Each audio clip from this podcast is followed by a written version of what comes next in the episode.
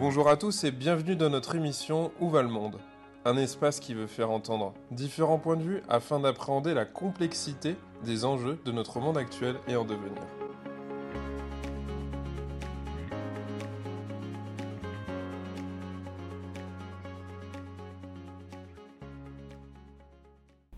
Alors bonjour Anne Gégat, merci d'avoir euh, accepté notre invitation pour l'émission Où va le monde? Donc euh, aujourd'hui on va parler essentiellement de la formation euh, professionnelle.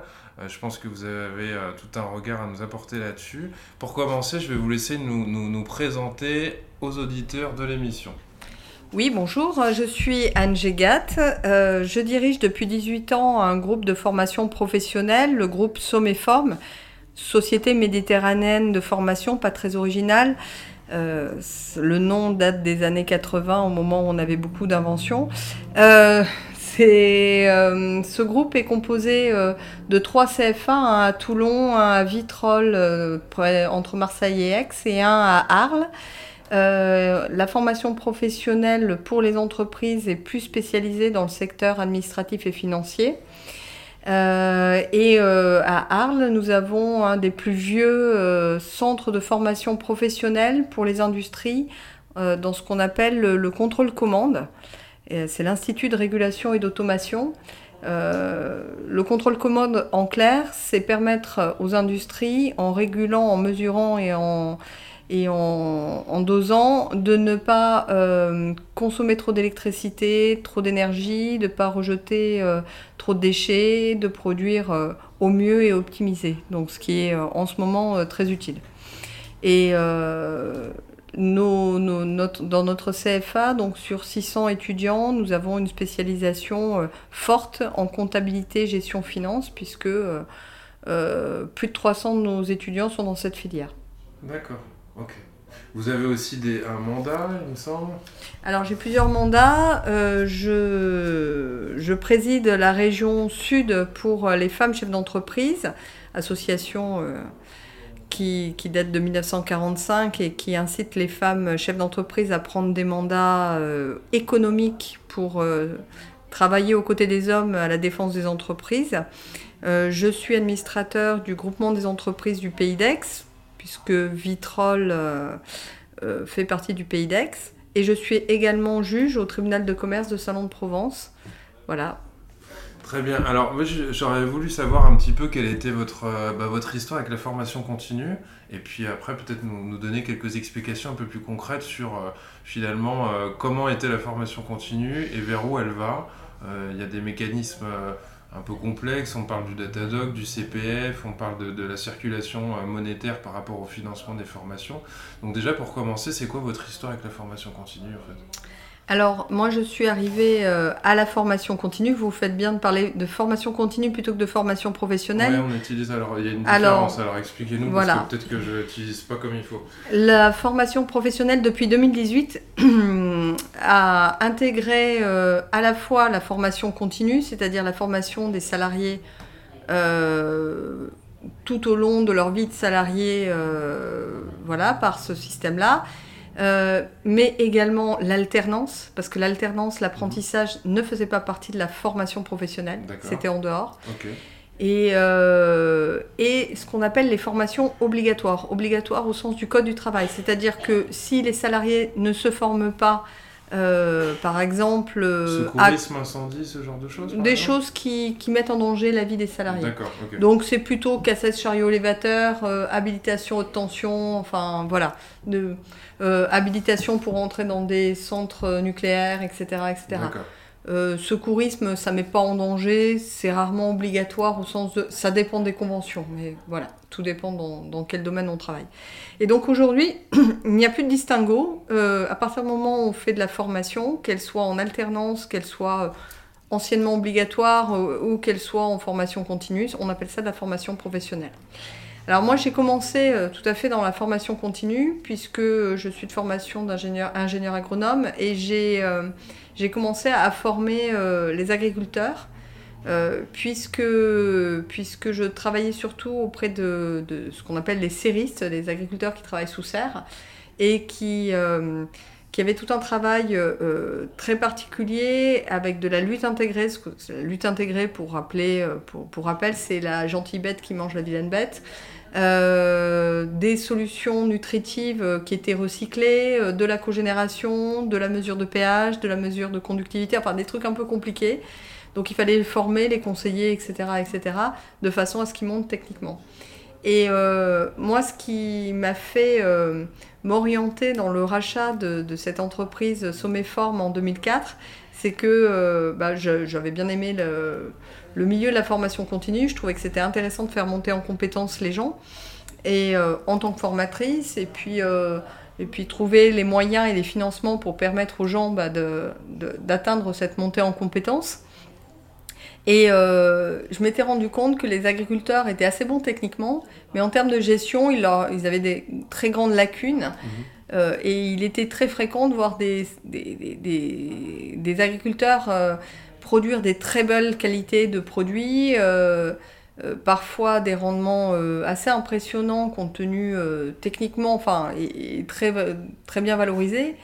et puis quand on faisait un bilan économique, on se disait, ben non, c'est les 3 kilos de trop de tomates au mètre carré qu'il a produit qui a planté son chiffre d'affaires, son BFR, enfin surtout sa rentabilité. Et donc, euh, bah, mes premiers clients, quand j'ai racheté, ça a été mes coopératives et mes, agriculteurs, mes viticulteurs. Et mhm. donc, j'ai un gros lien avec euh, mes anciens clients euh, de formation technique que j'ai gardé.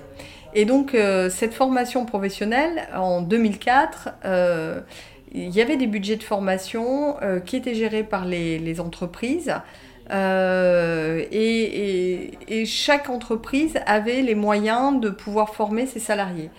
Même les petites entreprises. Alors souvent c'était méconnu. Euh, moi je me suis un petit peu acharnée à essayer euh, de mobiliser toutes mes compétences et mes connaissances pour permettre à, chaque entreprise de moins de 10 salariés.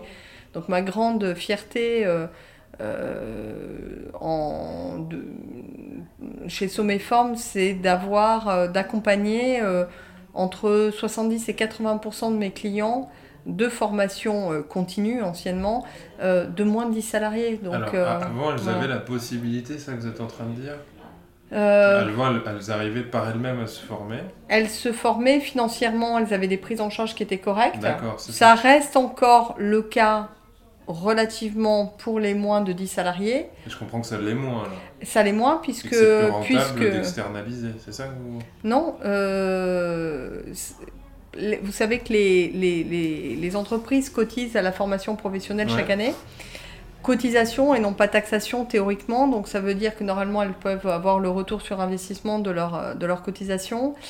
Euh, ce qui est de moins en moins vrai, puisque euh, les entreprises de plus de 50 salariés cotisent euh, un montant non négligeable et euh, ne peuvent récupérer pour le bénéfice de leurs salariés que ce qu'on appelle l'argent mutualisé, qui va servir à financer le CPF, l'alternance, et ne pourront retoucher aucun argent pour rembourser les frais qu'ils auront engagés pour la formation de leurs salariés. Pour les entreprises de plus de 50 salariés Oui, ça fait beaucoup. Donc ça veut dire que toutes les entreprises de plus de 50 salariés sont dans une situation qui est moins intéressante qu'à une certaine époque alors? Oui. D'accord. Comment vous expliquez ça? Enfin... C'est des décisions diverses et variées euh, des, des, syndicats, des, des entreprises. Euh, Donc tous vos clients, toutes les entreprises de France qui ont plus de 50 salariés, elles sont finalement elles moins plus intéressées elles par sont la formation continue, ça, ça les intéresse plus trop quoi. Malheureusement, elles ont, toujours, elles ont toujours l'obligation de formation. Elles ont l'obligation de formation, mais elles n'ont pas un retour par rapport à leur cotisation qui, qui, qui serait le plus adapté au marché, quoi, si je comprends bien. Quoi. Bien, donc c'est fini, enfin, hein, la, fin de l'abondance, c'est depuis 2015, hein, euh, ou 2018 pour les, les, plus de 50, euh, donc voilà, ça c'est certain. Donc, euh, c'est un... Alors, moi, ça m'a un petit peu challengé parce que je me suis dit, en tant que centre de formation, il faut que le retour sur investissement, euh, ben, mes, mes, clients de plus de 50 l'aient immédiatement. C'est-à-dire que si euh, ils investissent 100 euros dans une formation, il faut que ça leur permette de faire gagner 200 euros en productivité, etc. alors, comment on fait? C'est ça qui va être intéressant. Parce que je me dis, vous avez réduit vos coûts, vous avez été plus créatif, vous avez... alors, comment, comment vous avez réussi finalement à, à dépasser ce challenge? Alors, euh, heureusement pour nous, euh, la formation professionnelle, donc nous on est dans des niches euh, au niveau de- du groupe Sommeform, euh, que ça soit euh, l'expertise comptable, donc les cabinets comptables, ce sont les entreprises de moins de 10 qui se forment le plus. Mhm. Parce que me disent-ils, ils ont besoin d'être à jour en permanence. Ouais. Alors c'est très bien, on aimerait que les médecins aient la même démarche, mais c'est pas le cas dans les professions libérales. Euh, donc ces gens-là on- vont, vont, vont se former, même s'ils ne se font pas rembourser. Parce qu'ils ont besoin d'être euh, au fait des dernières dispositions Donc, fiscales. parce Exactement. parce qu'il y a une nécessité en fait pour Voilà. que l'entreprise Exactement. elle survive. Exa- quoi. Exactement, et quel est le conseil le plus adapté et le plus pointu à tout moment. D'accord. Euh, la même chose pour nos, pour nos industriels, parce que c'est absolument nécessaire de se mettre aux normes, et donc en fait ils n'ont pas forcément accès à, à cet argent-là. Euh, le CPF, euh, si on fait un bilan euh, 2000, euh, 2020-2021, le, CPF a, sur- a- a permis de financer euh, en grande partie des langues, de la bureautique. Donc c'est super. On va avoir. euh, alors la bureautique, c'est peut-être as- assez intéressant dans une période de digitalisation en marche Ouais. forcée de la société. Moi, je suis très enthousiaste pour les langues. Je suis un peu ironique en disant ça. Ça veut dire qu'enfin, on va savoir parler euh, toutes les langues euh, du monde. Ça va être merveilleux. Et euh, beaucoup d'argent pour les permis de conduire. D'accord. Et à mon avis, trop d'argent pour les permis bateaux. Donc nous sommes maintenant une nation de marins. ouais. Et énormément d'argent aussi. La, la dernière, la, dernière, le dernier morceau très important en CPF, euh, c'était pour euh, des formations pour création d'entreprise. Et c'est là où il y a eu tellement d'abus. Donc, euh, Quel On a type fait un- alors euh, création d'entreprise, la personne disait Moi j'ai des idées, et puis on mettait tout ce qu'on voulait de- dans cette formation création d'entreprise. D'accord. Et donc, à- en 2022, ce, ce genre de formations ont disparu du catalogue CPF. D'accord. Voilà. Euh, donc, euh, donc voilà, le CPF prend une grosse partie de, de l'argent des entreprises. Mhm. L'alternance prend une plus grosse partie encore de l'argent des entreprises. Mhm. Mais ça, euh, je dirais quelque part, c'est légitime, puisque l'alternance rend un service aux entreprises. Ça permet d'avoir de la main-d'œuvre qui est pas très chère, euh, de la main-d'œuvre qu'on va former au- tout au long de, de sa formation aux usages de l'entreprise, qu'on va pouvoir garder et fidéliser plus facilement Mhm. dans une période où on a du mal à recruter. Euh, bref, enfin, l'alternance c'est une vraie opportunité pour les entreprises. Elles l'ont bien compris, elles jouent le jeu à fond.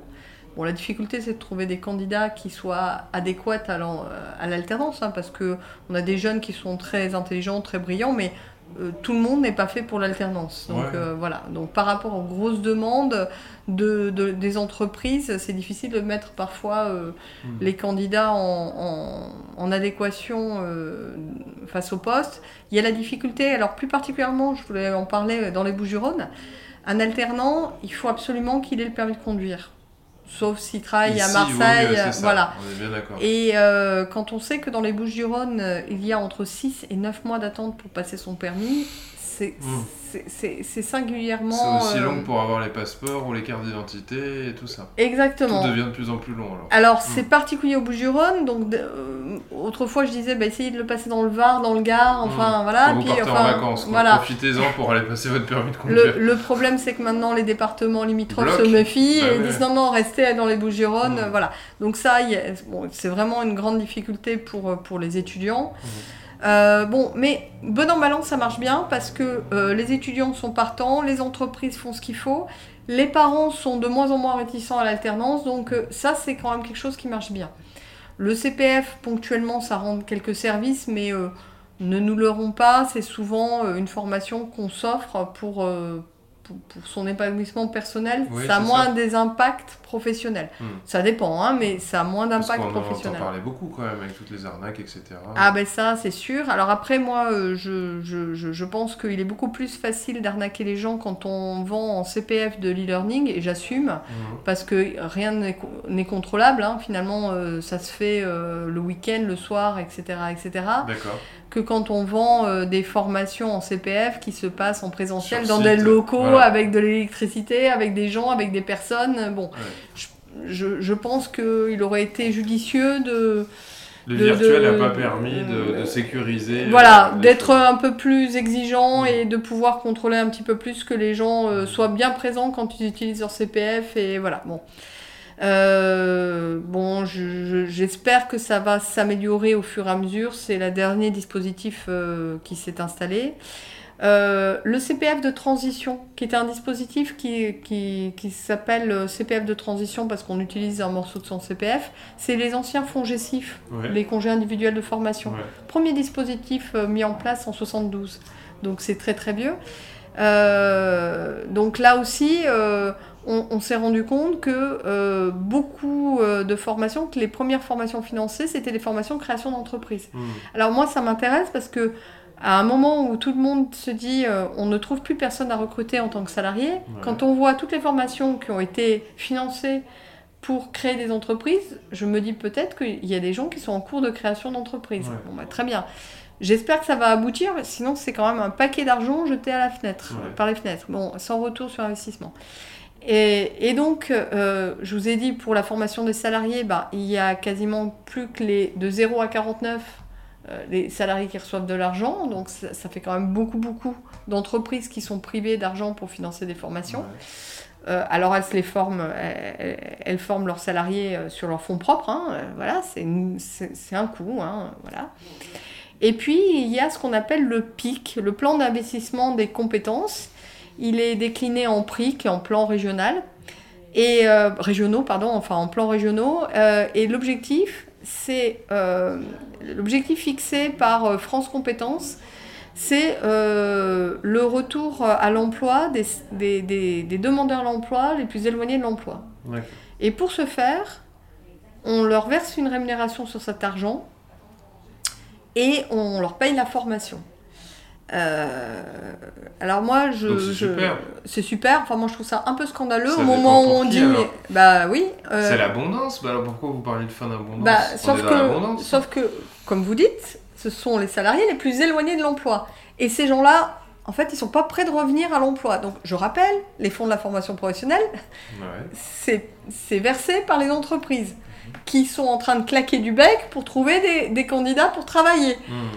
Et on donne de l'argent à des gens qui vont devoir faire des tas de formations avant d'être employables. Hmm. Alors je dis pas qu'il faut pas le faire.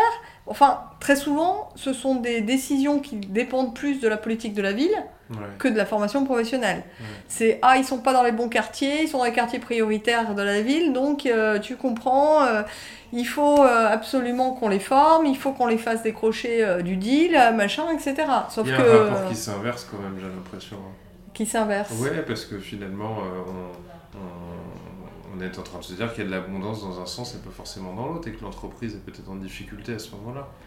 Et puis on- là, on parle d'entreprises qui sont pas si énormes aussi en termes de, de, de- Exactement, salariés. exactement. Parce que pourquoi je vous parle de ça Ça fait quelque temps qu'on parle beaucoup des grandes, de la grande démission dans les grandes entreprises, où finalement certaines grandes entreprises vont courir après des salariés pour les embaucher et qui ne veulent plus finalement faire certains efforts, et on peut le comprendre. Et là, pour des entreprises plus petites, vous êtes en train de dire qu'on surfinance des personnes qui vont a priori pas forcément entrer après dans, dans, dans, dans la vie professionnelle classique. Ou pas immédiatement. Alors, Voilà. il y en a certains, on arrive Ouais. à permettre à certains, mais euh, c'est assez dogmatique. L'État français veut arriver Mm. à 5% de chômage, ouais, et pour descendre de 7 à 5, elle fera tout et n'importe quoi. voilà. Alors, d'autant plus que quand un demandeur d'emploi est en formation, il sort des chiffres.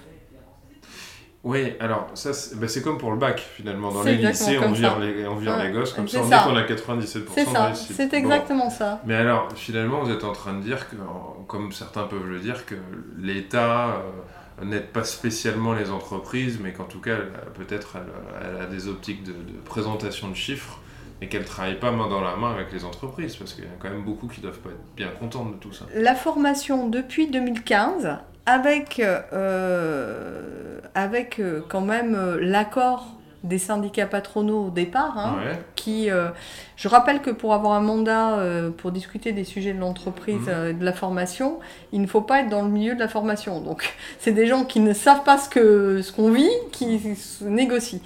Et avec donc cet accord des, des- des chefs d'entreprise, l'État a décrété à partir de 2015 que la formation, ça servait à booster l'employabilité des gens Mm. non pas à monter les compétences, mais à booster l'employabilité des gens. Donc on est en train d'utiliser la formation comme euh, moyen de soigner le chômage. Alors on peut y arriver hein, en montant en compétences parce que l'analyse est simple. Ils se disent, euh, euh, enfin beaucoup d'économistes ont regardé, moins on est diplômé, moins on, moins on. Vous croyez?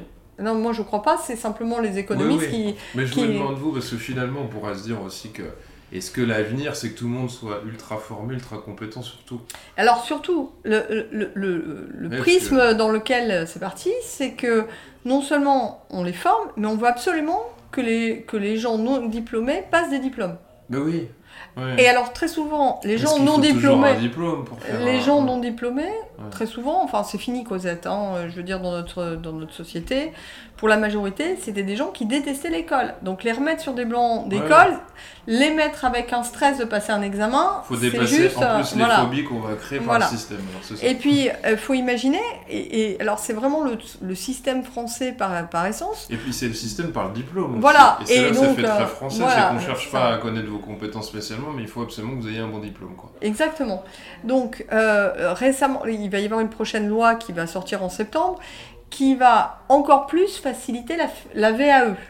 Parce que la VAE, c'est la validation des acquis de l'expérience Mhm. et ça vous donne un diplôme. En disant après tout, la personne, elle a, pas, elle a peut-être pas besoin de se mettre en situation de stress parce que c'est pas son truc, mais elle fait très bien son job et elle va le reconnaître, elle va le faire reconnaître.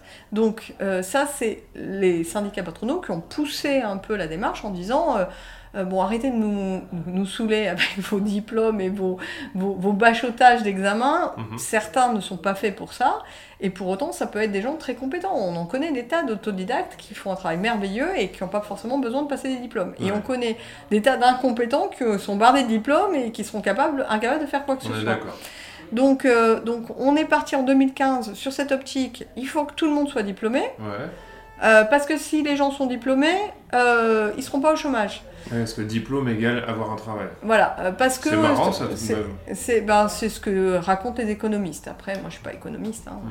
Je suis savez- pas certain que les économistes racontent précisément ça, mais je pense que c'est comme ça qu'on l'a résumé, et c'est comme ça qu'après concrètement on s'est dit voilà ce qu'il va falloir faire. Ouais. D'ailleurs, est-ce que ça a marché, on va dire, en 7 Bah, ans depuis 2015 Euh, ce serait une bonne question. Si on regardait bien proprement les choses, euh, je me demande si le fait d'avoir euh, octroyé, des, enfin donné, attribué des diplômes à des gens a, vraiment changé la donne, Bah, et je- notamment sur le long cours. Je, je pense que le fait que le baby boom soit à la retraite aide Mm. beaucoup à réduire le chômage, mais bon, voilà, on peut pas dire ça comme ça, mais, euh, Ouais. mais, mais À voilà. quoi on attribue le- le- les- les- les- les- l'évolution de la société Il y a peut-être de ça. ouais. Voilà. Et, et ce qui est certain, c'est que euh, aujourd'hui, on s'est rendu compte quand même, et c'est pour les, justement ces demandeurs d'emploi très éloignés de l'emploi, que ça ne servait plus à rien de leur faire passer des diplômes, ils n'y arrivaient pas, ils décrochaient, ils s'arrêtaient. Ouais. Et, euh, et on essaie de leur faire faire des formations. Alors, euh, c'est des formations euh, qui vont. euh,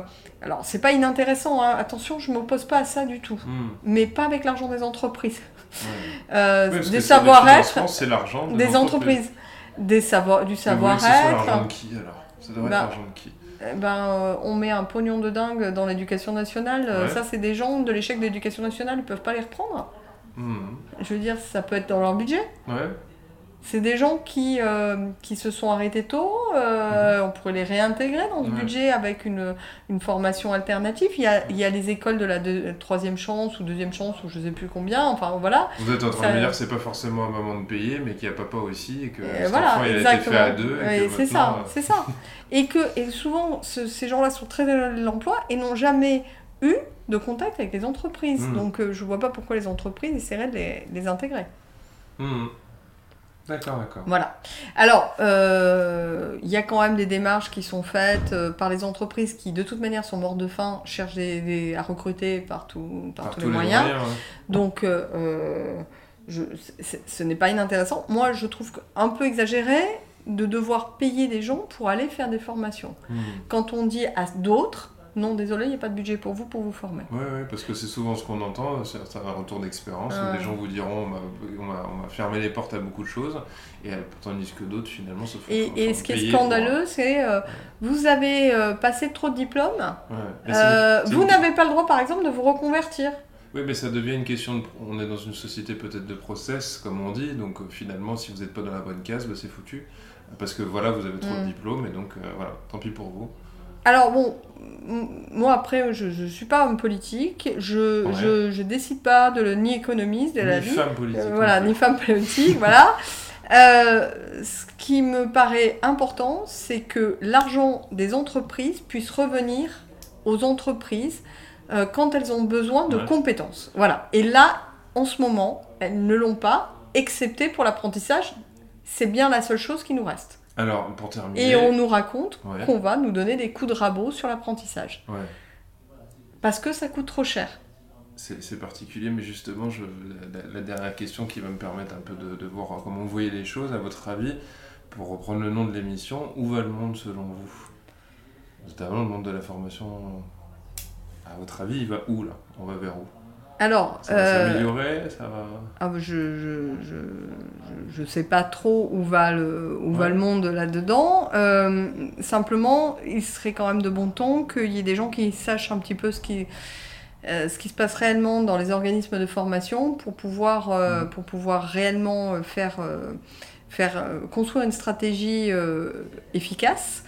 Euh, donc, je, on- tous les organismes de formation, les CFA, on, on se réunit, on se syndique, on se, on, on- se met ensemble pour essayer de faire valoir nos, euh, nos positions, en Mhm. expliquant nos succès, nos échecs, euh, ce qui Mhm. marche, ce qui marche pas, qu'on utilise au mieux l'argent des entreprises pour que ça soit le plus utile pour les entreprises, pour la compétence de notre pays, pour Mhm. l'optimisation. Mhm. Euh, voilà. Je, je, je vais parler aussi d'autres. euh, Si j'ai un petit peu de temps. J'ai un petit peu de temps Mhm. Oui. Euh, nous avons euh, une, institution qui s'appelle le RNCP, le Re- Registre national des certifications professionnelles, Ouais. qui dit euh, non mais cette formation c'est intéressant qu'on puisse, euh, elle puisse être vraiment diplômante, et puis d'autres qui disent non pas du tout, c'est pas la peine. Et, et aujourd'hui, on est en train de parler de réindustrialiser la France. Euh, quand euh, des formations en licence et en, et en master euh, dans le domaine de l'industrie technique, de l'automatisme, de l'instrumentation, de la régulation, Mhm. sont en train de poireauter pour être. Ouais. Euh, par contre, des secrétaires médicales, au mois de juillet, il y, en a- il y avait trois diplômes.